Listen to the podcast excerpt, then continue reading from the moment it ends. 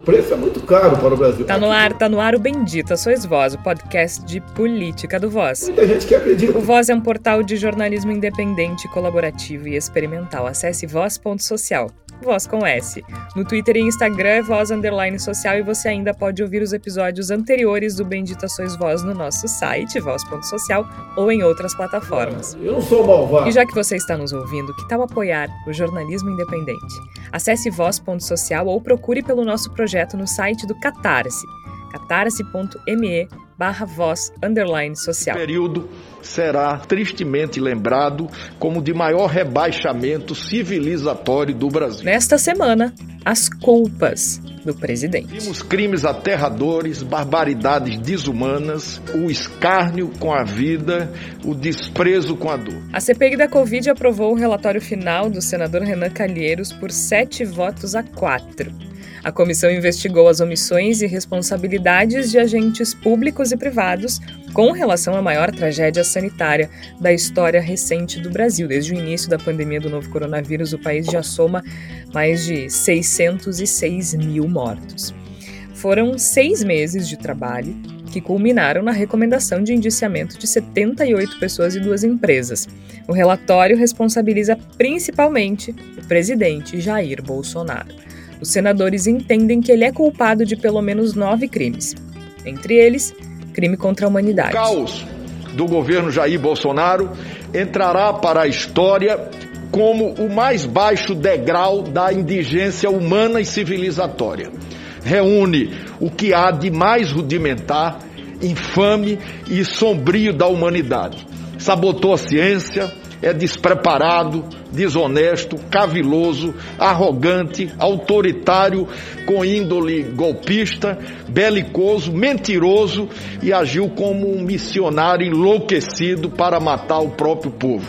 Esse relator está sobejamente convencido de que há um homicida homiciado no Palácio do Planalto. Bolsonaro, obviamente, não concorda. Afinal, Nada é culpa dele. Me rotulam como genocida, curandeiro, é, falsificador de documentos, é, exterminador de índios. É um absurdo que esses caras. Mesmo quando ele diz que a vacina que salva a vida de milhões de brasileiros todos os dias pode provocar AIDS.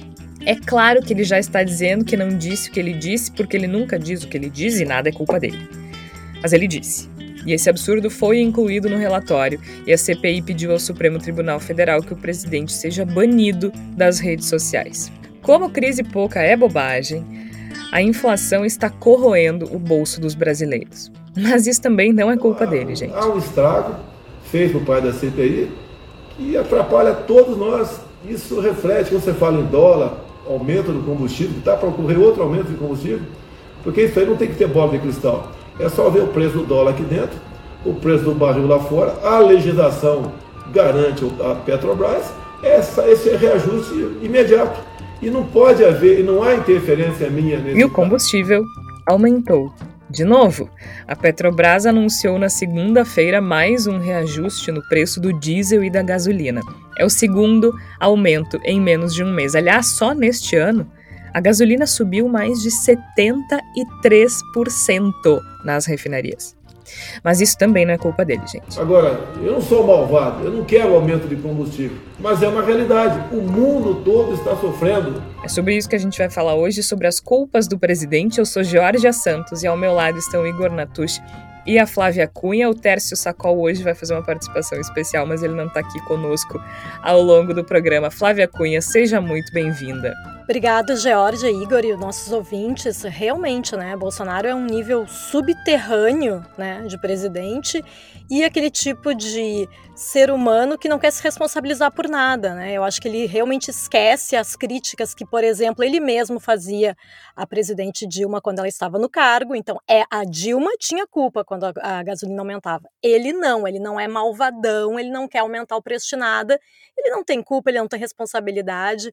Na verdade, ele não tem a caráter. Definitivamente não é o nosso malvado favorito, né? O nosso malvado favorito, Igor Natush, está dando conta do recado, Renan Calheiros, né? Seja bem-vindo. Obrigado, Jorge, a Flávia, ouvintes do Bendita Sois Vós. Realmente, né? O... Ontem, inclusive, a gente teve uma cena maravilhosa, que foi aquele jogo que já está ganho, aquela partida que já está ganha, 47 segundo tempo, e aí Renan Calheiros, com, em tabelinha com Alessandro Vieira, fez um golaço maravilhoso, que foi a inclusão de Luiz Carlos Reis no relatório. Só que infelizmente chamaram o VAR, o VAR identificou um impedimento milimétrico no lance, infelizmente o gol foi anulado. Mas pelo menos a gente tem uma, um documento extraordinário em mãos, e digo extraordinário de uma maneira que não é positiva, porque não tem como se ficar feliz com as conclusões do relatório, mas ele é uma ferramenta muito importante para o futuro do combate às pessoas que promoveram esse morticínio no Brasil. E com certeza a gente vai falar bastante disso durante o programa. Sabe que o Renan falou uma coisa interessante ontem, Igor, o Renan, meu amigo Renan, o senador Renan Calheiros falou uma coisa interessante ontem, que ele disse assim, que o, uh, o maior mérito da CPI é existir, né? E, e até, inclusive, ontem a gente está falando, né, porque a gente está gravando na quarta-feira, dia 27, e a votação, do, a votação final do relatório foi na terça, dia 26. E assim como vários dos senadores da CPI, da Comissão Parlamentar de Inquérito, elogiaram o senador Randolph Rodrigues, que foi quem propôs essa investigação, né, uhum. uh, o Renan Calheiros fez o mesmo, elogiou essa proposição, e eu acho que ele foi muito feliz nessa observação, né, Igor? O grande mérito é existir. Por quê? Porque independente do que aconteça agora, até porque não depende mais da CPI, né? Não está mais nas mãos da CPI.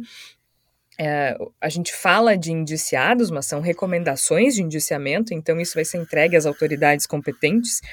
E aí varia, né? Polícia Federal, PGR e tudo mais, conforme é, o envolvido. É, mas independente do que aconteça a partir de agora, a CPI fez uma investigação importantíssima com relação à maior tragédia sanitária da história recente do Brasil e trouxe à luz uma série de questões que não teriam sido descobertas uh, de outra maneira, ou pelo menos não teriam tido a, a, atenção que tiveram ao longo desse período, né, Igor? E claro que aí sim a imprensa brasileira, os jornalistas brasileiros fizeram um excelente trabalho também nesse aspecto de investigação, né? Muitas das coisas que se discutiram na CPI um, muitas das coisas discutidas na CPI apareceram em função do trabalho de jornalismo.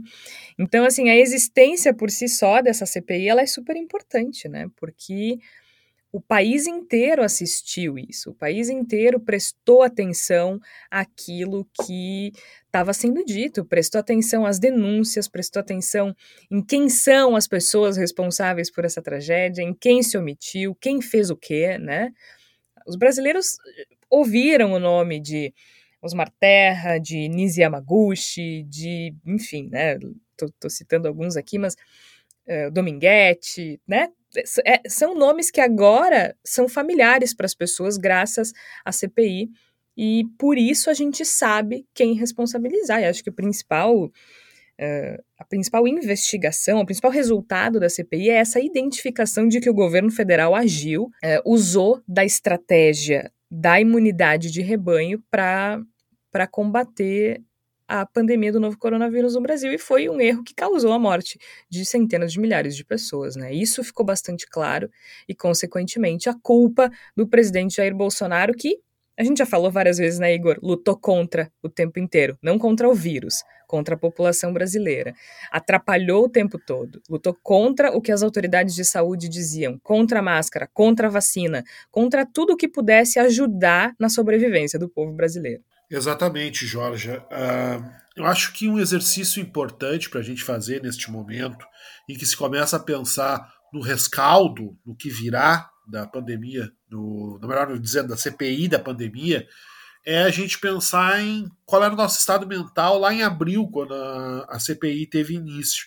Eu, pessoalmente, era uma pessoa que achava que a CPI seria muito interessante, muito útil, mas imaginava que seria uma coisa de desgaste político do governo, acima de tudo, movido por uma, uma uma certa vingança até certo ponto do Renan Calheiros contra a família Bolsonaro, que agiu tão, tão decisivamente para que ele não fosse eleito presidente do Senado, que na época fosse eleito como presidente Alcolumbre, e a gente tinha uma ideia de que Renan Calheiros queria uma desforra e que era isso que nós veríamos e seria muito positivo no sentido de desgastar o governo Bolsonaro. E a gente pode dizer que a gente recebeu muito mais do que a gente imaginava quando a CPI teve início. Ela revelou e ela consolidou para quem já suspeitava, mas agora tem elementos robustos para poder falar isso, ela consolidou de maneira muito clara a atuação deliberada e consistente do governo federal no sentido de matar o seu próprio povo de submeter o seu povo à doença, de deixar o seu povo sob risco permanente de morte, a partir de um plano macabro que pretendia proteger a economia, evitar que parasse a economia de funcionar, que todo mundo continuasse pegando ônibus e indo trabalhar, iludindo a, a população com remédios que não funcionavam e protelando a compra de vacinas, porque ah, vai vir a imunidade de rebanho, para que, que nós vamos comprar vacinas, não é mesmo? Para que gastar dinheiro com a população brasileira? Vamos esperar esse negócio passar, vai morrer uma meia dúzia aí, azar, a gente toca o barco.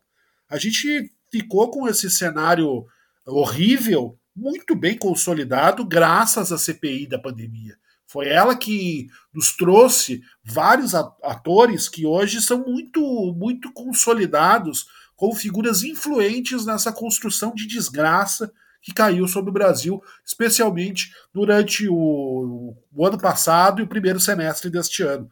Então, acho que a gente recebe, a partir dessa presença da, da CPI, um documento inestimável, que é o relatório final. Ele é um documento muito forte, muito significativo, que vai nos servir de, de arma e uso essa arma num sentido não bolsonarista, né? Não quero dar tiro em ninguém, mas ela vai ser utilizada como. Eu amo que a gente tem que explicar esses negócios. É agora, é importante, né? é importante. Olha é. só, eu não tô falando de uma arma de verdade. Exato. É uma arma figurativa. Isso, é no sentido figurado. É uma arma que a gente vai poder utilizar como, como uma base para todos os enfrentamentos que têm que ser feitos daqui para frente, no sentido de garantir que essas pessoas recebam a punição que merecem por terem colaborado para matar o povo brasileiro. Então, uh, a gente tem que ter uma certa dose de gratidão, inclusive, à CPI da pandemia, porque ela acabou cumprindo um excelente papel, e um papel que é raro, porque é raro você ter oportunidade de investigar um governo tão vil, um governo tão cruel, o governo que promove o morticínio do seu próprio povo, que nem o próprio Renan Calheiros falou durante a sua, sua manifestação uh, antes do voto, que Bolsonaro era um missionário enlouquecido pela morte do povo brasileiro, né? E de fato essa descrição é bastante adequada quando se para para pensar na dimensão da, da loucura homicida que tomou conta deste governo. E a gente tem condições hoje de poder expor com muita clareza todos os vértices dessa loucura homicida que tomou conta do governo federal. Então, nesse sentido, a CPI da pandemia ela cumpriu um papel muito importante que foi muito além das expectativas, e agora vem a segunda fase. Agora nós temos que fungar no cangote do Augusto Aras para que ele faça a situação avançar. Ele já deu demonstrações de que vai tentar é. amorcegar a situação, né? vai jogar para a é. gaveta. É. Então a gente vai ter que pressionar bastante no sentido de tentar fazer com que pelo menos uma dessas pontas avance no sentido de uma, de uma punição efetiva dos responsáveis é, digamos que esperar deixar nas mãos de Augusto Aras é, é, é, pouco auspicioso, é, digamos gente, assim, né? É, Mas... O, bom, o bom é que dá para incomodar bastante ele, né? Pelo menos isso a gente pode fazer. É, eu até estava vendo o professor Conrado Hubner, que inclusive é perseguido por Augusto Aras, né? É, porque chamou ele de poste, se eu não me engano. E ele disse assim: eh, Aras vendeu garantismo e entregou imunidade penal. Pela colaboração premiada, foi, induzido, foi conduzido ao novo mandato. O relatório da CPI será recebido com simulações de diligência e bonita gaveta. Acho que é por aí. Diga lá, Flávia.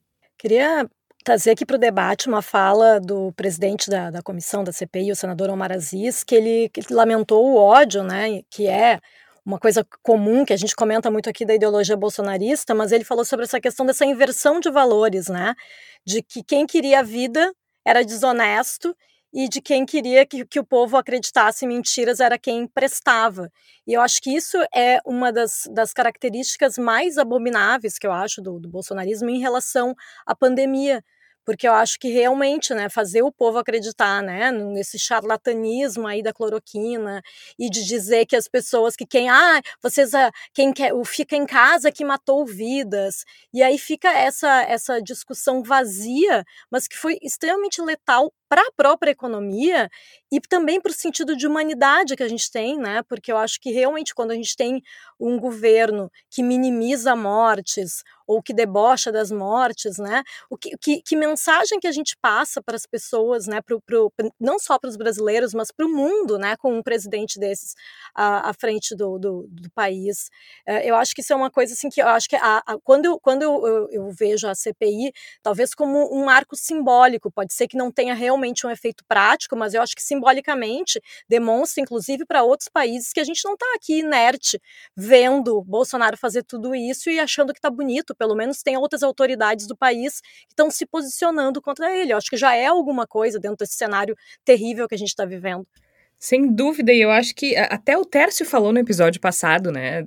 Citou uma reportagem do G1, se eu não me engano, que trazia a questão de pessoas que tinham perdido familiares porque não acredit, porque acreditavam no presidente, né? E consequentemente não acreditavam na vacina e tudo mais. E imagina a frustração uh, dessas pessoas quando veem o Bolsonaro falando todas as coisas que ele diz o tempo todo, sem ser responsabilizado, né? Porque ele tem culpa e é uma coisa muito clara. E o Igor fala muito bem quando diz que o relatório ele é um documento importantíssimo para a gente entender isso, né?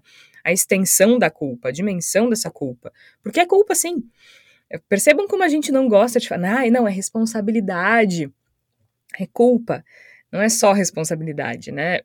Ele é responsável porque ele é presidente da República, mas ele tem um papel super importante para fazer com que as pessoas.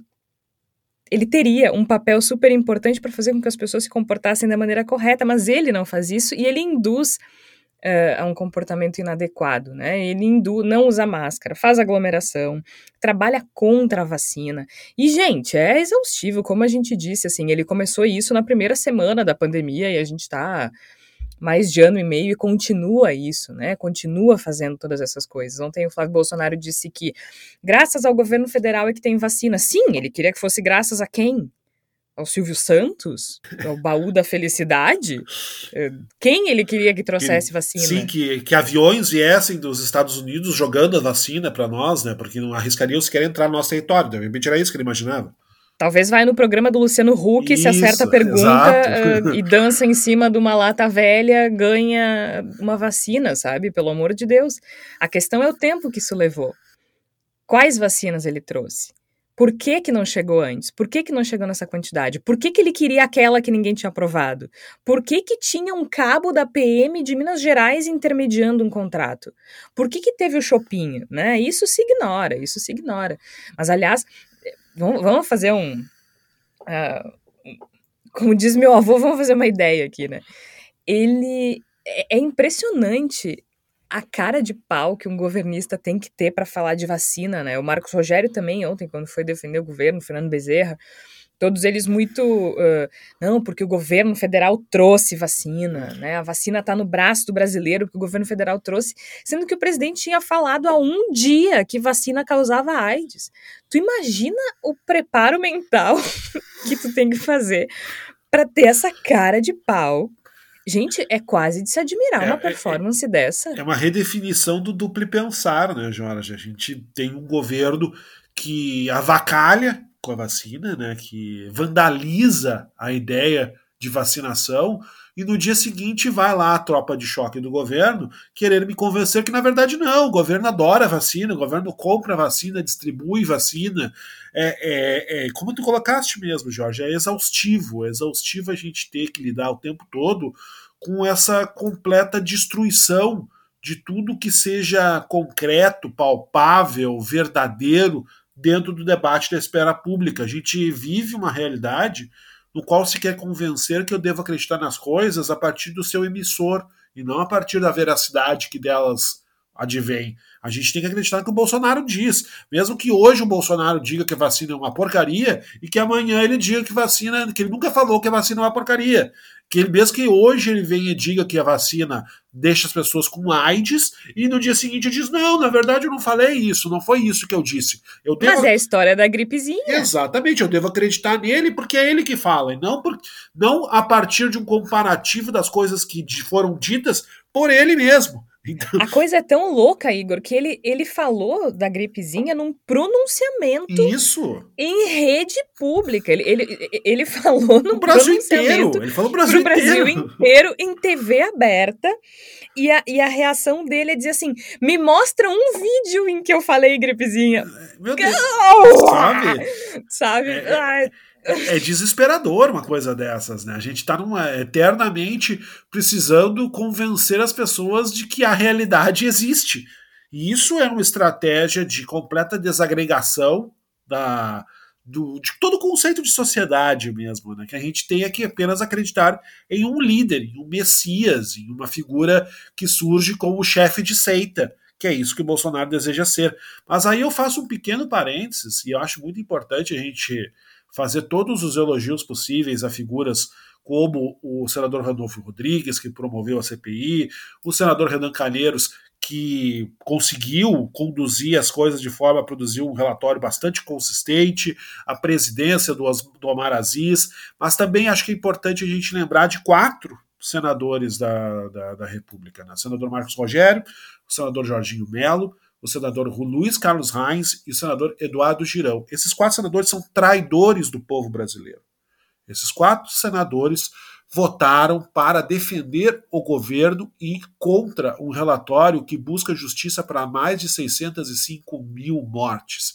Eles preferiram defender o governo federal que promoveu um morticínio a trabalhar a favor da memória de mais de 605 mil brasileiros. Eles são traidores do povo brasileiro. Muito bem lembrado, Igor. Eu queria chegar justamente aí, porque nós temos esses né, quatro senadores, como eu disse, que se esforçaram muito ao longo da, da CPI, ao longo dos seis meses da CPI, para defender esse governo. E é uma tarefa em glória, diga-se de passagem, mas que eles aceitaram com, com muita alegria. Senador Jorginho Melo chegou a dizer que o Brasil sai mais forte da pandemia. Vocês vejam bem, assim, né? Mais de 600 mil pessoas morreram. 600 mil pessoas morreram. Então a gente pode dizer tranquilamente que milhões de brasileiros foram afetados diretamente, outros milhões indiretamente. E o senador Jorginho diz que o Brasil sai mais forte. Uh, eu lamento muito por Santa Catarina, porque o senador Jorginho, inclusive, está no páreo para concorrer. É um pré-candidato ao governo do estado de Santa Catarina. E eu lamento muito também pela gente, né? Vocês nos acompanham do Brasil inteiro, mas nós falamos de Porto Alegre. E eu lamento muito pela gente, porque o senador Heinz é pré-candidato aqui uh, no Rio Grande do Sul. Aliás, por enquanto, sem, sem oponente. Não sei se eu estou errada, Igor. Me parece que não, não, hoje não tem ninguém para competir com ele, por enquanto. Um ano é bastante tempo. Vamos, vamos ver se, se chega alguém. Agora, isso é um assunto para outro episódio. Mas por que, que eu cheguei no Heinz? Porque a gente estava falando justamente sobre esses quatro traidores, né? O Girão tentou ser independente, até, até entregou o Flávio ali num momento. Até agora eu não sei se foi deliberado, se foi um recado, se foi engano. Se vocês tiverem algum palpite com relação ao ato falho do Girão, aguardo as teorias. Uh, mas sim, são quatro senadores traidores e o Heinz com a particularidade de que ele passou o dia de ontem na lista dos indiciados, né, Igor? Aliás, tu disse que lembrava muito a coisa do, do VAR, né? Chamaram o VAR e ele foi retirado da lista. Me pareceu. Tu lembra aquele jogo? Tu vai lembrar, né? Os, os, que, quem, quem é gaúcho e tá nos ouvindo também vai lembrar. Tinha um jogo do Grêmio que era fundamental pro Inter. E aí a gente via uh, os colorados comemorando comemorando o gol do Grêmio, porque era fundamental para o Inter vencer o Campeonato Brasileiro, se não me engano. não me lembro do ano, mas tu vai lembrar. E aí, quando não tinha sido gol, era aquela, aquela cara de, de, de, assim, de desespero, de tristeza. Pena que o Tércio não tá aqui com a gente hoje, porque ele com certeza lembra desse jogo. O Tércio é colorado, sim, sim, foi, Flávia foi também, 2009. Igor e eu somos gremistas. Foi jogo isso, 2009. Isso. No final, e aí última foi a, rodada do Campeonato foi Brasileiro. Foi aquela sensação... Isso. Foi aquela sensação, né, de ontem foi assim, tá, tá, entrou, tá no relatório, é, é isso, e aí, não, não, retiraram, volta, não foi nada disso. Exa Mas assim, só pra gente esclarecer bobagens à parte, é, foi um pedido do senador Alessandro Vieira, né, que ele fosse indici indiciado, ou que, a que, a que, o indiciamento fosse recomendado pelo relatório da CPI por incitação ao crime. Isso em função das, da desinformação que o senador promoveu ao longo da CPI, né? Fake news, a boa e velha fake news. Ao longo da CPI, ele insistiu durante todas as sessões em estudos comprovadamente ineficazes, falsos ou mentirosos, ou em remédios ineficazes e tudo mais. E, no fim, entenderam que era prudente retirar o senador em função de que ele teria ali, né, teria a prerrogativa de dizer o que ele bem entendesse durante as sessões da CPI. Mas eu queria ouvir você sobre isso, porque eu acho que ele falou exatamente o que o Bolsonaro fala nas lives, aí só porque ele está durante uma sessão da CPI, ele não pode ser responsabilizado por isso? É salvo conduto? Quer dizer que se alguém, se alguém uh, cometer um crime de injúria, por exemplo, durante, durante uma sessão. Não pode ser. Eu sei que não pode ser preso em flagrante, por exemplo, né? eu, eu sei da imunidade e tudo mais. Mas não vai ser responsabilizado? Não pode ser responsabilizado? Então quer dizer que ser parlamentar é, é salvo-conduto para dizer qualquer coisa? É, Poxa, eles, eu, eu, acho que o argumento do senador Alessandro Vieira, a gente está indiciando o presidente Isso. e a gente vai arregar porque é colega? É, na minha opinião, estava muito bem, bem fundamentado o indiciamento do senador Luiz Carlos Reis, porque Olha, eu, eu assisti praticamente todas as sessões da, da, da CPI da pandemia.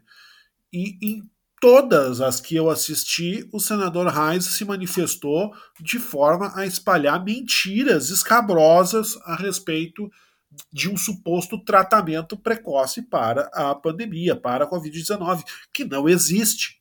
Ele fez isso em praticamente todas as sessões, tempo todo. Foi praticamente a única coisa que ele fez. Ele, ele usava o seu tempo para ficar falando sobre, sobre os estudos dos grandes cientistas, etc., que estão sendo boicotados, e, e perguntas praticamente ele não fazia para as pessoas que estavam depondo. Ele usou o tempo todo o seu espaço como um palanque para defender a cloroquina no momento em que ninguém mais defende a cloroquina. Ele, ele se tornou o talvez o principal campeão no mundo da defesa da cloroquina, porque ele é um cabeça dura que não desiste. E ele foi advertido inúmeras vezes pelos senadores do fato de que o que ele estava fazendo era digno de, de comissão de ética, de que aquilo que ele estava cometendo era uma, um, um crime. E para ele é irrelevante esse tipo de coisa, é completamente irrelevante. Seguiu em frente. Então, me parece que, e acho que, concordo contigo, Jorge, acho que o argumento do senador Alessandro Vieira foi perfeito. Se a gente está indiciando o presidente da República, se a gente está indiciando deputados federais que estão ali na casa ao lado, por atuação no sentido de espalhar mentiras, por que, que a gente não pode indiciar o senador que está aqui do nosso lado? Eu acho que tinha que ter indiciado, sim, e isso ficou é, faltando. Isso ficou faltando. Até porque aquilo, foi aquilo que a gente explicou no, no episódio passado também, né, Flávia? A, a gente tem a questão. Isso não é o indiciamento final, é uma recomendação. E agora as autoridades vão avaliar a investigação e as recomendações do relatório e tomar as devidas providências dentro daquilo que considerarem adequado. Uh, então, me parece muito Especialmente que ele foi advertido, né? Tu lembrou disso, que é uma coisa super importante. Ele foi advertido inúmeras vezes. Senador Reis, o senhor está mentindo, o senhor não pode falar isso. Inclusive, o senador Omar Aziz dizia com frequência a coisa de fazer propaganda de remédio, né? Que as pessoas não podiam se automedicar e tudo mais. E ele insistia. Ele insistia naquilo. E, e ele segue, né, defendendo. Essa segue, é a questão. Segue. E, e acho que esse, esse, é o pior, né? A pessoa, ela tá cometendo um crime, ela sabe que tá cometendo um crime, porque ele pode até fingir que não sabe, mas ele sabe, e ele segue ali com a certeza da impunidade também, né? Eu acho que isso realmente foi, foi, foi eu acho que talvez, eu não sei, né, vocês que acompanharam mais as sessões e toda essa questão da CPI, mas eu acho que talvez tenha sido a única bola fora, assim, da CPI, né? Uma das poucas, talvez, desse relatório final, né? Mas eu acho que de qualquer forma, eu acho que fica essa, essa sensação que a gente tem, né, de impunidade do bolsonarismo e que é nisso também que Bolsonaro aposta daqui para frente, né? Essa blindagem que ele tem e que algumas pessoas também, esses defensores dos cloroquiners, continuam aí com essa visão de que podem falar o que quiserem, né? Inclusive o presidente falar lá que, que a vacina pro, provoca AIDS e tudo bem porque não é culpa dele ter falado isso, né? Eu acho que tem essa questão assim, né? A gente tá falando aqui sobre culpa, né, ou responsabilidade, é. eu acho que é isso, é de sentir que não vai levar a culpa, né, que nem aquela criança mal criada que tem a mãe omissa que deixa a criança falar qualquer coisa, que deixa ser fazer bagunça, fazer ser Coitadinho, mal educada. né? Não é culpa dele, não foi ele, ele foi provocado. O cara espanca o coleguinha, né? Ah, mas o outro que não tinha que ter falado.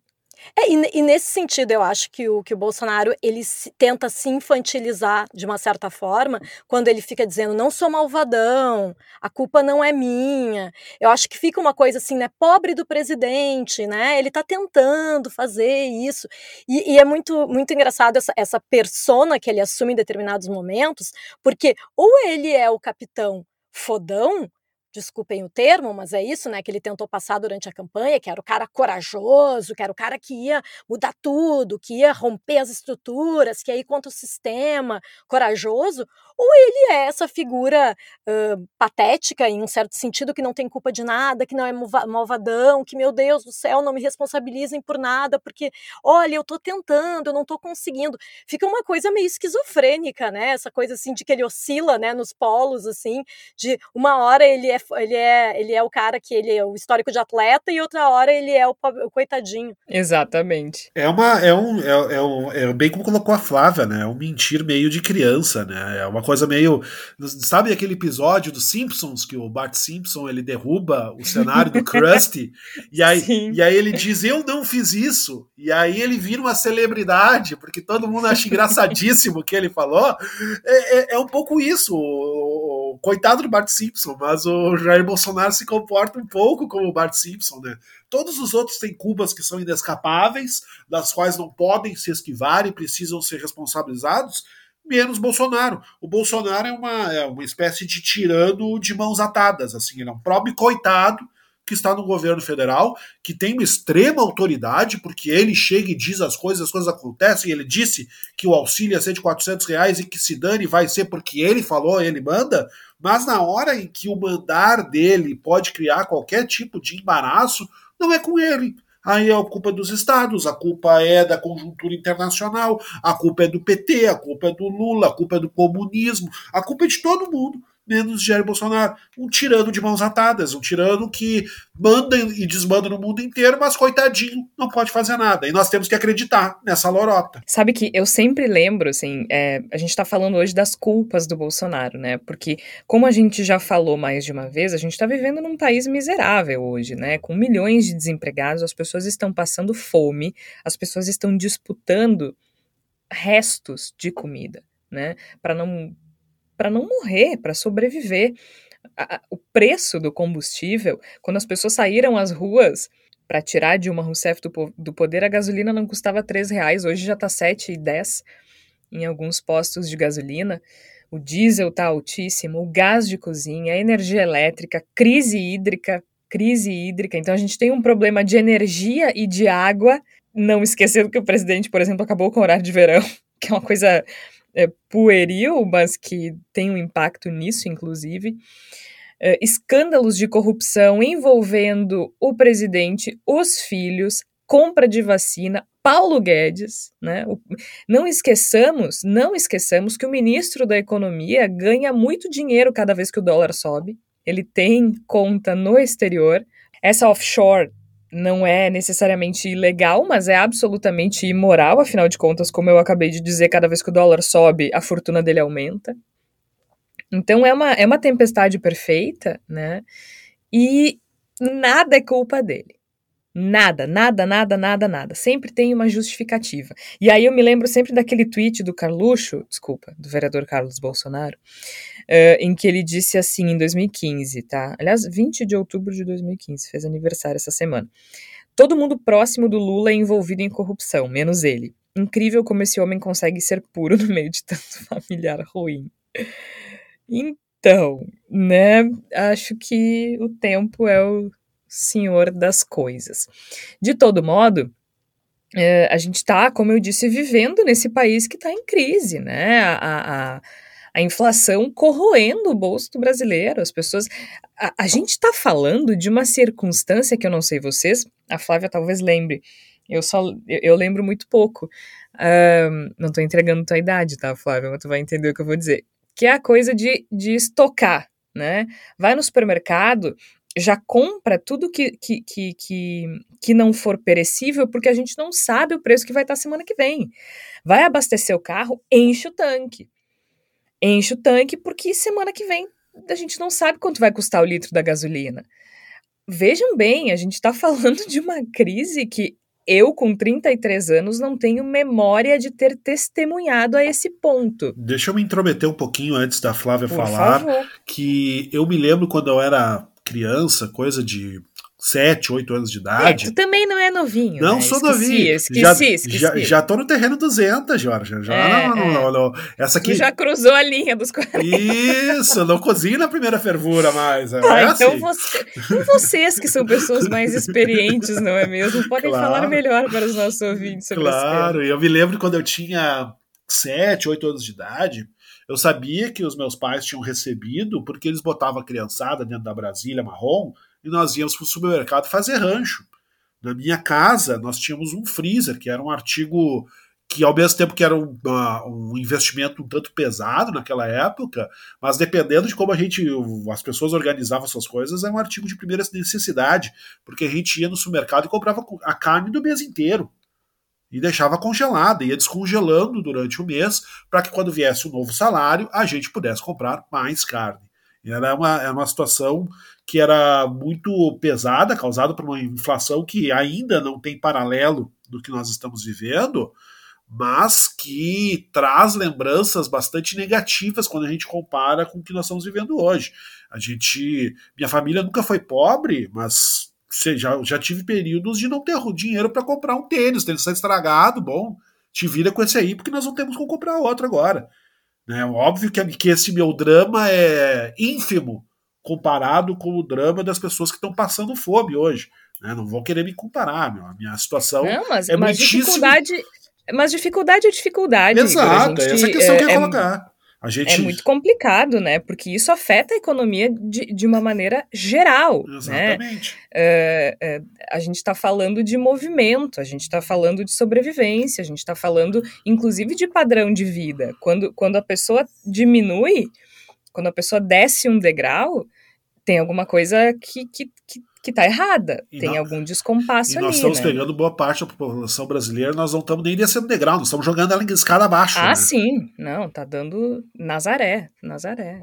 Bolsonaro Nazaré. Agora, é, é, só um pouquinho, Flávia, já. Só, só, porque senão eu vou, eu vou, esquecer, porque eu falei antes ali, ah, for abastecer, enche o tanque, porque semana que vem pode estar mais caro. Só que tá tão caro que não tem dinheiro para encher o tanque. Hoje, para encher um tanque de gasolina é 400 reais. Nem, não dá nem para fazer isso né? Não dá nem para fazer isso. Não, eu, eu, com certeza tenho me lembrado muito da, da década de 80, Uh, que realmente tinha essa questão assim da gente perceber, né? Não, não, não precisava estar muito atento e perceber que, que, a alta nos alimentos, né? Eu acho que tinha isso muito assim de fazer rancho, né? De, de tentar lotar um carrinho ou dois para uma família uh, justa no início do mês, né, quando tinha é, o salário. preços remarcados no mesmo dia, assim, né, às vezes dos, dos, alimentos remarcados no mesmo dia. Exato, não, e, e eu tenho para dizer para vocês que tenho, tenho uma vergonha no meu currículo infantil que é ter sido fiscal do Sarney, né? Vocês sabem essa história, né, que era, o Sarney dizia que a gente tinha que ir para os supermercados para fiscalizar os preços, né, e tinha Olha uns blocos, assim, eu sou o fiscal do Sarney, né, porque tinha que denunciar para a Sunab, que era, na época, o, o, o o serviço que tinha. o currículo. É, é, é, complicado, mas eu era criança, né, gente? Mas é que eu acho que assim, existia essa, essa sensação, né? Que era uh, pós uh, reabertura uh, política, né? Depois da, da, ditadura militar, ali 85, 86, que eu era uma criança, mas que eu já, eu já tinha tendo muito essa preocupação de tentar entender esse mundo dos adultos, né? e que realmente a gente via assim que havia uma esperança, apesar de ter uma inflação muito alta, havia uma expectativa e havia sim um papel, não estou aqui para defender Sarney, né, mas pelo menos a postura dele era de dizer que ele tinha responsabilidade sobre aquilo. Havia uma tentativa, inclusive, dos ministros da época, que era, uh, que, que era, não lembro agora do nome do ministro da época, que foi, que foi um dos principais lá, acho que era Funaro, depois a gente pode pesquisar, Georgia, uh, que era o que, que, era, que era uma pessoa que ia para a televisão para tentar fazer alguma coisa, para ter planos, né, de tentar conter a inflação, que era uma palavra que realmente era muito comum na época. Eu, como criança, sabia muito bem o que era inflação, porque a gente via na prática, né? A gente via na hora de comprar, sei lá, o álbum de figurinha lá, era, uma, era um preço uma semana e era o dobro na outra, era tudo isso culpa da inflação, né? E eu acho que é isso que a gente está vivendo agora, é um retrocesso em, em muitos sentidos, mas é muito pior quando a gente tem um presidente que diz que a culpa não é dele. Ai, a culpa não é minha, a culpa não é minha. Eu acho que fica assim, tá, então a culpa é de quem exatamente? É dos empresários que ele tanto defende? De quem é a culpa da inflação? A culpa é do mercado externo? Ele, ele não fala, né? Ele só diz que a culpa não é dele. Isso cria um problema extra, né, Flávia, no sentido de que se ninguém tem a culpa, ninguém tem a responsabilidade de solucionar a gente começa a tratar a inflação, começa a tratar a fome que, que desaba sobre as pessoas como se fosse uma espécie de fenômeno da natureza, uma coisa que acontece, ah, pois é, está acontecendo, mas o que, que, a gente vai fazer, não é? Como é que ação que nós vamos tomar, né? A gente espera que melhore. E aí, enquanto isso, as pessoas vão passando fome. A gente vive uma situação, e acho que é muito bem lembrado por ti, Flávia, a gente vive uma situação muito complicada no sentido de que ninguém tem responsabilidade. A gente tem um ministro da Economia que em nenhum momento assume responsabilidade pelo fato de boa parte da sua população estar tá passando fome. Ele não tem responsabilidade nenhuma sobre a inflação. Nenhuma. A gente tem um presidente da República que atormenta o seu povo, que vê o seu povo passando fome, passando necessidade, tentando lutar para não morrer numa pandemia e não tem responsabilidade nenhuma sobre essa, essa situação. Então, na medida em que ninguém tem responsabilidade, as grandes figuras que estão no poder não têm responsabilidade, não há também a perspectiva de alguém que vá solucionar esses problemas. Os problemas se tornam naturais. É como se fosse natural que nós tivéssemos gente passando fome, é como se fosse natural que a gente tivesse que diminuir abruptamente nosso poder aquisitivo, é natural que a gente não possa mais fazer, sei lá, botar gasolina no carro. Se tornou natural, a gente não pode comprar um botijão de gás para usar em casa se torna natural. E é contra essa naturalização que a gente tem que se erguer, porque daqui é só ladeira abaixo, é só pro buraco, pro buraco. Não tem como ter nenhuma perspectiva de melhora num país que vive uma situação gravíssima, que tem potencial para se tornar ainda pior no ano 2022, e ninguém tem responsabilidade, os governantes não têm nada a ver com isso. Isso tem que ser enfrentado, porque senão daí é o abismo. Só, só para complementar aqui, não, o nome do ministro do, do governo Sarney, ministro do, é, eu ia dizer é Dilson Funaro, né? Que, Funaro. Entre 85 e 87 foi o responsável pelo plano cruzado, que foi um plano que gerou grande esperança no povo. Era sobre isso que eu estava me referindo na, na, na, minha fala ali. E, e, e, realmente é isso. Estava se tentando fazer alguma coisa, né? Eu acho que pelo menos é melhor do que Paulo Guedes, que disse que a culpa não é dele também, não é? Afinal de contas, né? Ele é só bonzão sem fazer nada. Ele é só por existir, respirando como ministro, ele já é ótimo. Isso na visão dele, ah, né? Sim. E tem a cobrança Qual o problema, também, ele né? diz, né? Qual o problema? Qual o problema se a luz vai aumentar? Exatamente. O pessoal tem que comer menos. O pessoal, ah, sabe? É... E, e, tem a questão Esse de... Esse cara é perverso, tu tá louco. Ele, ele é, é repugnante, né? É uma barata Nossa. voadora em forma de gente, uma coisa absolutamente deplorável. Mas tem também a questão da responsabilidade da imprensa nisso aí, né? Eu acho que não é querer fazer aquela famosa crítica da imprensa que sempre se faz, mas... Uh, cabe também aos veículos dar noção da gravidade, não só do momento, mas da gravidade da postura dos nossos governantes neste momento.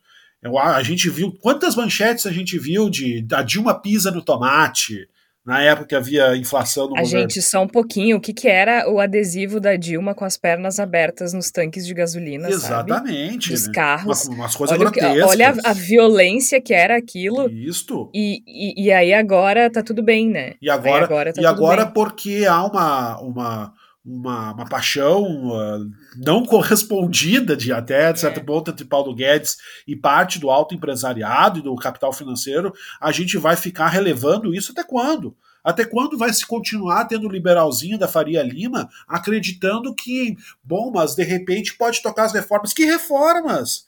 Que reforma? o povo, o amigo. povo tá passando fome. É, é, é, Reforma, é, isso, é, isso é obsceno, isso é inconcebível querer discutir reforma quando a gente tem gente passando fome. É, é acreditar, bom, a gente vive o desespero, mas de repente dá para fazer uma coisinha boa. Não dá para fazer nada de bom. A única discussão que se pode ter nesse momento, Jorge, a única discussão que a gente pode ter é como a gente vai se livrar de Bolsonaro e como a gente vai se livrar de Paulo Guedes. Mais nada pode ser discutido no Brasil nesse momento enquanto tem gente passando fome, catando o resto de osso para ter o que comer. Sabe o que é interessante a gente pensar nas propostas de. de- nas, nas promessas de campanha do Bolsonaro? Que era gás de cozinha no máximo 35 reais, tá 115, 120. Ah, gasolina no máximo a 2,50, tá 7 e tanto. Décimo terceiro do Bolsa Família, então ali tem que ameaçar alguém para pagarem um auxílio emergencial. E aí é claro que eles dizem, ah, mas a pandemia. Ah, mas o contexto da pandemia. Né? Inclusive foi uma das defesas de Flávio Bolsonaro ah, que, aliás, né, ele nunca aparecia na CPI, ontem apareceu, foi lá para defender, e uma- um dos argumentos dele era esse, né, que era o contexto, que o Bolsonaro fez o que podia fazer e que, inclusive, a, a economia estava com problemas em função do isolamento. Que o Bolsonaro, desde o início, avisou que tinha que cuidar da economia. Só que cuidar da economia é responsabilidade dele, assim como manter as pessoas vivas. E ele não encontrou uma forma de fazer isso. E aí, quando, se quando a gente discute com alguns ah, ah, apoiadores de Jair Bolsonaro sobre a alta no preço do combustível e, e no preço dos alimentos, por exemplo, a justificativa é: tá assim no mundo inteiro. Tá assim no mundo inteiro. Mas quando a gente vai para os números, é bem fácil perceber que a disparada dos preços, que a inflação no Brasil, ela é muito superior. Sim, todos os países têm determinados problemas econômicos, certo? É é natural, afinal de contas, a gente viveu um tempo realmente atípico. Mas até que ponto? Até que ponto a culpa é do Bolsonaro? Né? É isso que a gente está falando aqui, porque é. A gente está falando de um governo que não investiu em política pública de combate e prevenção à Covid-19. A gente está falando de um governo que não traçou nenhum plano estratégico para recuperação de emprego, que não traçou nenhum plano para conter a inflação, que não fez absolutamente nada por ninguém. Vejam bem que o auxílio emergencial que eles tanto falam, não nos esqueçamos que foi pressão do Congresso. Porque o, o, o presidente não queria, Paulo Guedes não queria. Eu lembro, ano passado foi pressão do Congresso. O Congresso, os deputados enfiaram o auxílio emergencial goela abaixo. Que agora eles tanto alardeiam por aí. Ou tô errada? E principalmente a questão do valor, né, Georgia? Porque chegou a 600 Isso. reais com muita pressão e com Paulo Guedes e Bolsonaro dizendo que era um valor absurdo, né? Porque afinal de contas, sim, 600 reais é uma fortuna para uma família sobreviver por mês no Brasil, né? Agora tá pior ainda, né? Mas ano passado já era difícil sobreviver com 600 reais. Agora, com toda essa inflação, a gente sabe que é impossível para uma família de quatro pessoas sobreviver com 600 reais. Sobreviver com dignidade, se alimentar com esse valor é impossível. Não, não é à toa que a gente tem metade da população vivendo em insegurança alimentar. Em insegurança alimentar, que é basicamente quando não é fome, né? Cerca de 20 milhões com fome, mas a gente está falando de 120 milhões ah, vivendo com insegurança alimentar, que é o quê? Tu não ter garantia de acesso a alimentos adequados, né? De uma alimentação adequada. Então, assim, a gente está falando de um presidente que tem culpa, assim. né? Vamos, fazer o seguinte: o Tércio ele não está aqui com a gente na conversa, mas ele, ele não nos abandonaria jamais. Então, vamos falar com o Tércio Sacol, que é quem entende de economia nesse grupo, para ele nos explicar, então, com relação principalmente à alta da gasolina, que acho que é o que está mais ah, flagrante, né? Afinal de contas, a gente viu, pelo menos aqui em Porto Alegre, vários postos aumentaram o preço da gasolina antes mesmo do anúncio da Petrobras, né? Para a gente, só para ter uma, uma ideia aí nessa questão.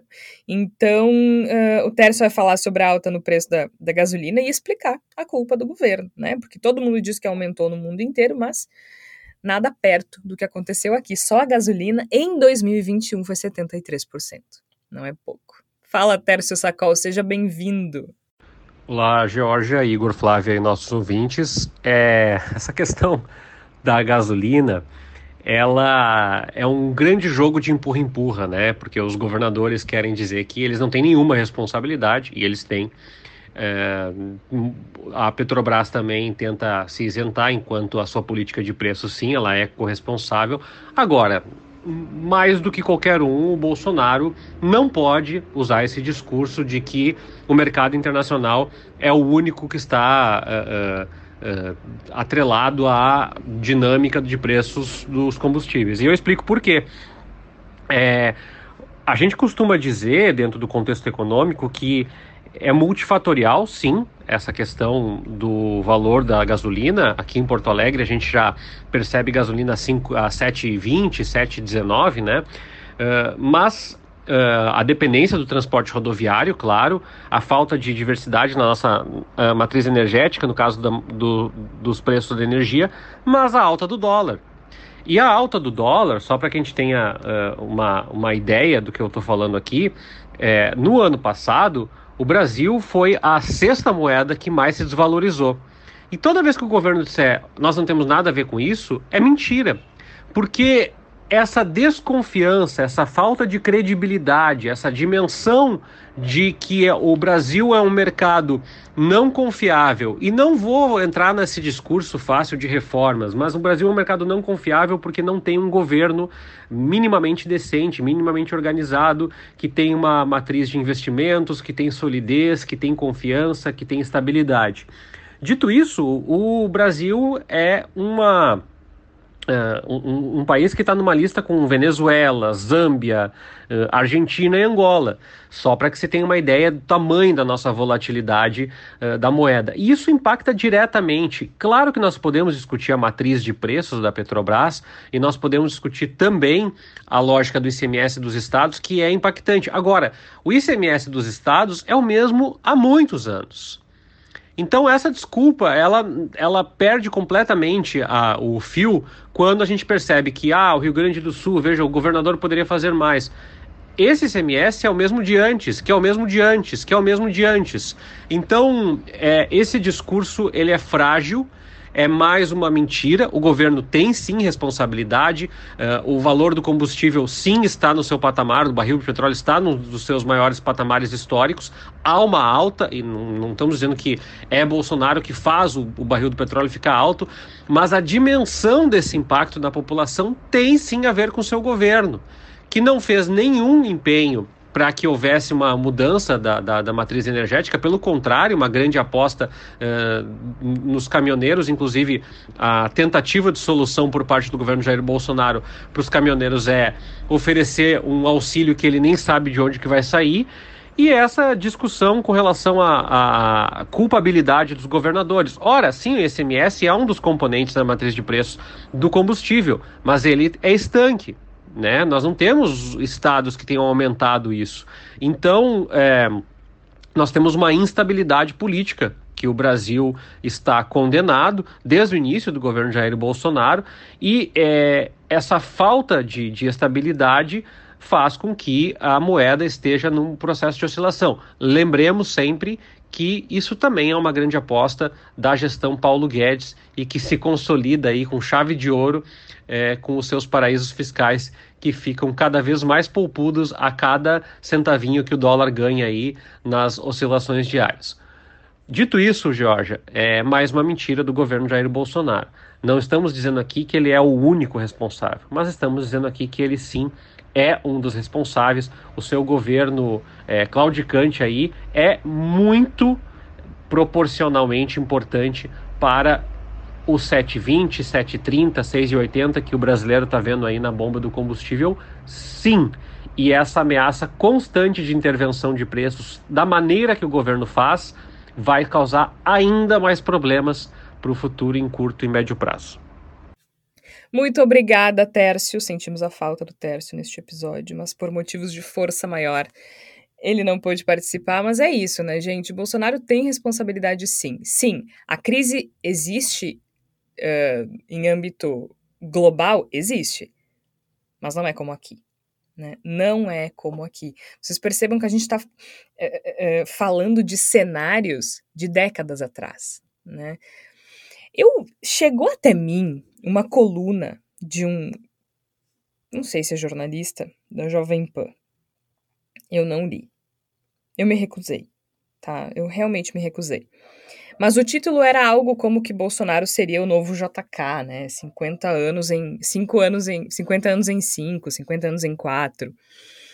E realmente, 50 anos em 4, para trás, né? Exato. Né? Exatamente. Para trás. Exatamente. Concordo plenamente. Para trás. Manchete perfeita. Manchete perfeita. Não, só não no modo como essa pessoa escreveu. É isso. 50 anos para trás. É impressionante. É impressionante que esse homem fez com o nosso país. Claro que isso também mostra a nossa fragilidade, né, gente? Porque qualquer coisa que pode ser desfeita em quatro anos significa que não estava enraizada, significa que estava uh, ainda na superfície, né, que não fazia parte da nossa estrutura. Mas é claro, também a gente não poderia esperar outra coisa, afinal de contas a gente está falando de um país que é uma democracia há o quê? 30 anos, pouco mais de 30 anos, né, então é muito... É, é, é uma situação muito delicada, é tudo novo.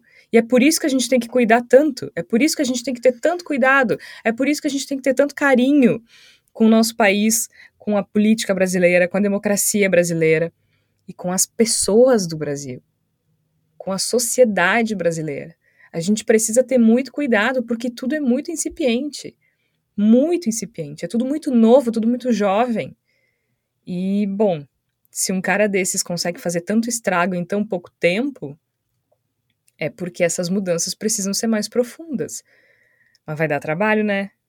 Olha, demora quatro anos para estragar, mas não demora só quatro anos para recuperar tanta coisa perdida, tanta coisa destruída, sem falar nas vidas, né? Sem falar nas vidas, a gente está falando de 600 mil pessoas. A vida dessas famílias nunca mais vai ser a mesma. E sim, podia ter sido diferente. Podia. Podia. A gente falou na sobre a tipificação do genocídio na semana passada, né, que, que, que prevê a intenção. Quando a gente fala de culpa, a gente não está falando que ele com as próprias mãos asfixiou as pessoas, né? Colocou os dedos ao redor dos pescoços e apertou até a pessoa ficar sem ar. Mas ele asfixiou essas pessoas, sim. Né? De uma maneira indireta e porque ele é responsável pelos brasileiros. E de maneira simbólica também, né, Jorge? Quando, Muito. quando debochou das pessoas que morriam, quando disse que as pessoas fossem procurar vacina na casa das suas mães, quando fez imitação de pessoas morrendo em, em asfixia no seco, e, e, coisas que são grotescas até de lembrar, que a gente se sente meio sujo, meio podre só de lembrar que foram cometidas pelo presidente da República. Ele, ele não apenas promoveu a morte de pessoas, como ele tripudiou da morte, ele banalizou a morte, ele riu da morte. E isso é uma coisa que nós nunca podemos perdoar. E eu espero que a gente consiga tirar desse horror que a gente está vivendo, pelo menos entre no DNA coletivo da população brasileira uma, uma consciência de que não pode se repetir. Nós não podemos passar novamente por uma jornada de horror e pesadelo como que nós estamos passando. Nós não podemos tolerar que isso continue e não podemos permitir que isso aconteça de novo. Não podemos mesmo. Aliás, sabe quem é que tá de aniversário hoje? Ah, pois é. hoje é aniversário de Luiz Inácio Lula da Silva, 76 anos. Não é uma mensagem subliminar, tá? É só, é só, um, é só um comentário mesmo. É, né? E o PT, é hein? E o PT, hein? Porque e o PT, hein? que alguém que está no. Se, um bolsonarista nos ouvir, vai dizer o tempo todo da nossa fala. E o PT, hein? Porque a culpa sempre vai ser do PT até não sei quando, né? Para essas pessoas, né? Mas enfim. Mas tu sabe, Flávia, sabe que agora eu adotei uma nova estratégia para quem defende Bolsonaro, tá? Perto de mim que é perguntar e o PT, hein? eu, eu, eu, explico. A gente está se encaminhando para uma eleição que dificilmente não vá. Dificilmente a escolha não vá ficar entre Bolsonaro e Lula. Pode ser que alguma coisa aconteça no meio do caminho, mas é pouco provável que esse cenário mude. E, e muitas das pessoas. Uh, eu já conversei com muita gente que se arrependeu de votar no Bolsonaro e vai votar no Lula. Uh, conversei com muita gente que se arrependeu de votar no Bolsonaro, mas não vai votar no Lula. E também com pessoas que não se arrependeram de votar no Bolsonaro, mas que consideram que ele uh, que foi um erro, digamos assim, né? Não se arrependeu no sentido de que naquela circunstância é, é, tipo assim, teria votado nele mesmo, mas que ele não foi como esperava. Isso. Uh, e aí, só que agora a gente tem uma situação diferente. Lá atrás o Bolsonaro era uma aposta. Agora ele não é mais uma aposta. Agora nós sabemos como é um governo uh, comandado por Jair Bolsonaro. É muito claro para todo mundo. Assim como nós sabemos como é um governo de Lula, certo? Uhum. Então agora fica muito mais fácil conversar sobre erros e acertos. Uh, porque realmente o governo do Lula e da Dilma também, se quiserem botar na conta, teve inúmeros problemas. Como todos, não é mesmo? Como todos. Mas é, é aquela coisa. Mesmo, mesmo se a gente pensar no, no, no mensalão, se a gente pensar nos casos mais graves envolvendo essas figuras, eu não enxergo como se compare como se, como, como se possa comparar com o que acontece no governo Bolsonaro. Então, assim, é, para mim, eu acho que o, a estratégia do IUPT em, é, é, é, segue naquele outro meme, que é parece que o jogo virou, não é mesmo? Pode ser ressignificado, porque... exato.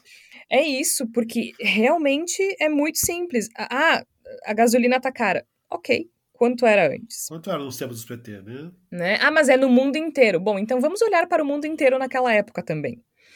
Uh, agora é fácil de comparar. Aí a pessoa, se depois dessa comparação segue preferindo Bolsonaro, bom, aí é problema dela.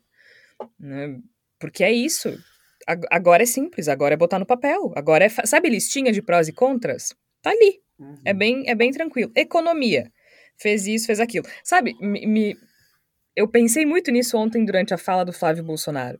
Porque ele tentou atacar o senador Humberto Costa, né? É, porque o senador Humberto Costa foi designado para fazer uma investigação especificamente nos hospitais do Rio de Janeiro. E aí ele falou assim: quem é você para investigar os hospitais do Rio de Janeiro, né? Se, se você foi ministro da Saúde por vários anos e nunca fez nada pela saúde no Brasil, nunca fez nada pela saúde no Rio de Janeiro. E Humberto Costa, tipo assim: olha, eu criei o SAMU. uh, tipo, apenas. Eu criei o SAMU e ainda falou lá da construção de um hospital lá no Rio de Janeiro.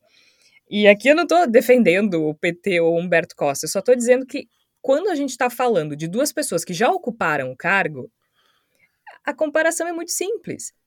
Ai, mas eu jamais vou votar no Lula porque eles destruíram o Brasil. Olha, eu não estou vendo muita construção agora. É. Mesmo que o argumento for o PT destruiu o Brasil. Beleza, o PT destruiu o Brasil. O Bolsonaro fez o que com o Brasil? Então vamos ver qual foi a maior destruição. Se, se a pessoa acha que o PT destruiu o Brasil, o que, que o Bolsonaro fez? Me digam. Passou massa corrida, pelo menos? Não. Acho que ele, ele veio com uma patrola para esmigalhar o que já estava destruído, então. Porque se o PT destruiu, eu não sei, eu não sei, eu não sei o que dizer do Bolsonaro. Não sei. Eu, eu usaria uma imagem um pouco mais enlouquecida, porque Bolsonaro é enlouquecido, né? Ele veio com uma. Sabe aquelas marretas de, de botar concreto abaixo e tá aí batendo com a marreta e tudo, né? Babando, que já urrando. destruído. Então. Isso, babando, urrando, gritando, fazendo aquelas coisas todas, enquanto destrói o Brasil a golpes de marreta. E sempre... Porque é muito. A gente pode e, e sempre berrando com a marreta e dizendo que a culpa não é dele, né? Essa é a parte que eu acho que para finalizar, eu acho que é importante. Ah, ah, sim. claro, a culpa é do PT. Per perfeito, perfeito. Sabe, agora eu imaginei a seguinte cena, assim né? Vamos partir do pressuposto que o PT destruiu o Brasil. Aí o Bolsonaro chega em uma mansão em ruínas. Sabe aquelas mansões bonitas, assim, período colonial? Aquele, imagina assim um cenário de baile da ilha fiscal, sabe? Em ruínas, porque o PT destruiu. Aí chega o Bolsonaro com a marreta. E aí ele põe uma máscara de carnaval do Lula e aí ele destrói tudo e diz que foi o Lula de novo.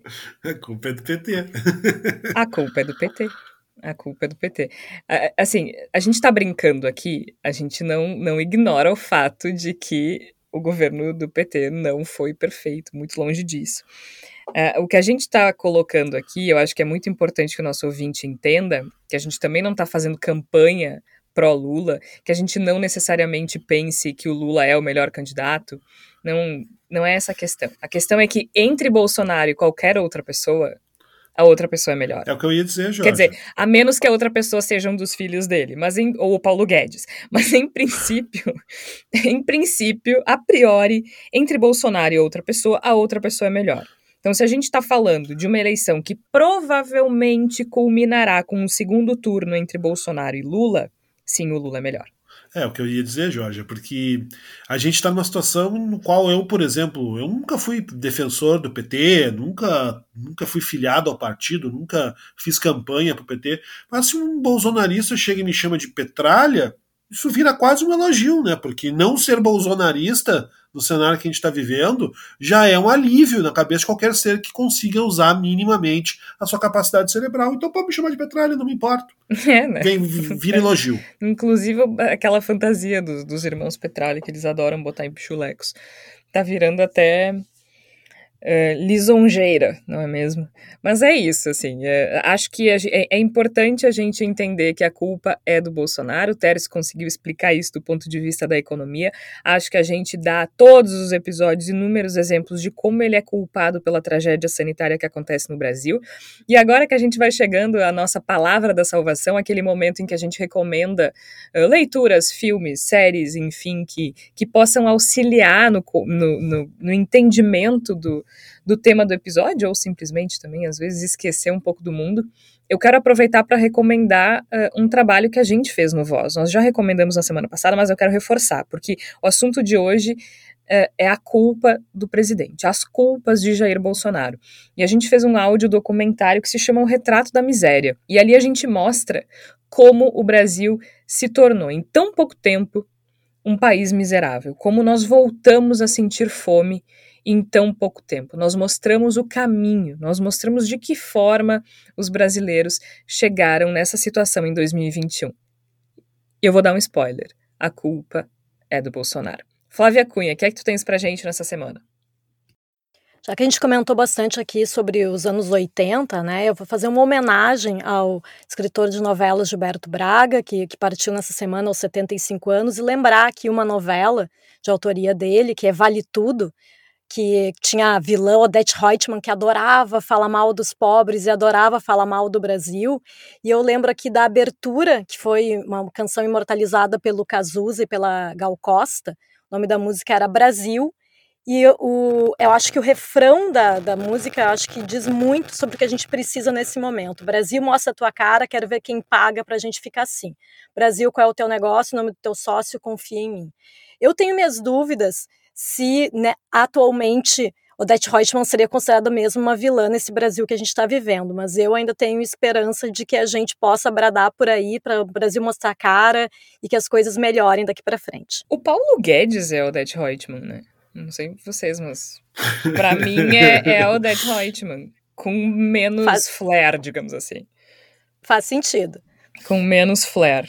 É, não, mas é uma, é uma bela lembrança mesmo. Igor Natush, o que é que tu tens pra gente? Eu recomendo brevemente para os ouvintes e as ouvintes do, do Bendito Sois Vós que baixem o arquivo referente ao relatório final da CPI da pandemia. Não que não pretendo que vocês leiam as mais de 1.200 páginas do documento, eu acho que seria um pouco demais, mas eu acho que é um documento que é muito importante que a gente tem em mãos para consultar mesmo, para olhar para ele, para dar uma, uma, uma, pesquisada quando tiver dúvidas. Ele, ele é um dos documentos mais importantes produzidos no Brasil nos últimos tempos e a gente tem que ter ele em mãos o tempo todo, não dá para ficar dependendo de um arquivo do Senado. Então eu recomendo que todo mundo vá lá nesse momento, terminou de ouvir o programa, dá uma pesquisadinha no, no, no site do Senado, é rapidinho de achar baixe e guarde com muito carinho esse documento, que é um dos mais importantes da história recente do Brasil esse documento que é o relatório da CPI da pandemia. E lá estão todas as culpas de Bolsonaro. Eu sou Jorge Santos, participaram a Flávia Cunha e o Igor Natush, e o Tércio Sacol também, né, remotamente. Todos nós estamos remotamente, mas o Tércio foi mais remoto hoje. A gente volta na próxima semana. O Bendito Sois Voz é publicado sempre às quartas-feiras, às 5 horas da tarde. E lembre-se, apoie o jornalismo independente. Nós temos planos de assinaturas mensais a partir de cinco reais. Tá lá no nosso site voz.social e ainda também no Catarse. Então, quem puder, a gente sabe que o momento é muito difícil, mas a gente agradece esse apoio porque não é fácil fazer jornalismo no Brasil. A gente volta na próxima semana. Até lá.